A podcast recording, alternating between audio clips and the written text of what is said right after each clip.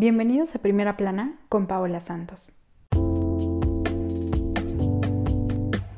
Hoy miércoles 8 de septiembre del 2021, el periódico IRNA, Agencia de Noticias de la República Islámica, publica y destaca el siguiente titular.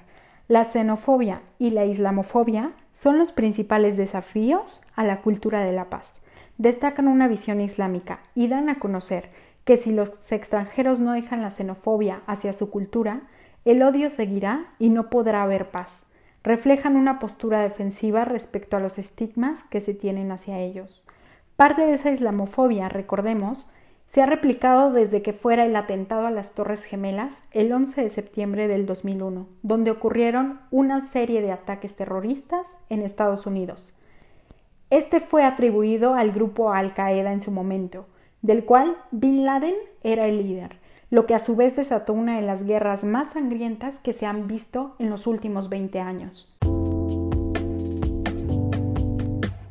Esto fue Primera Plana, con Paola Santos.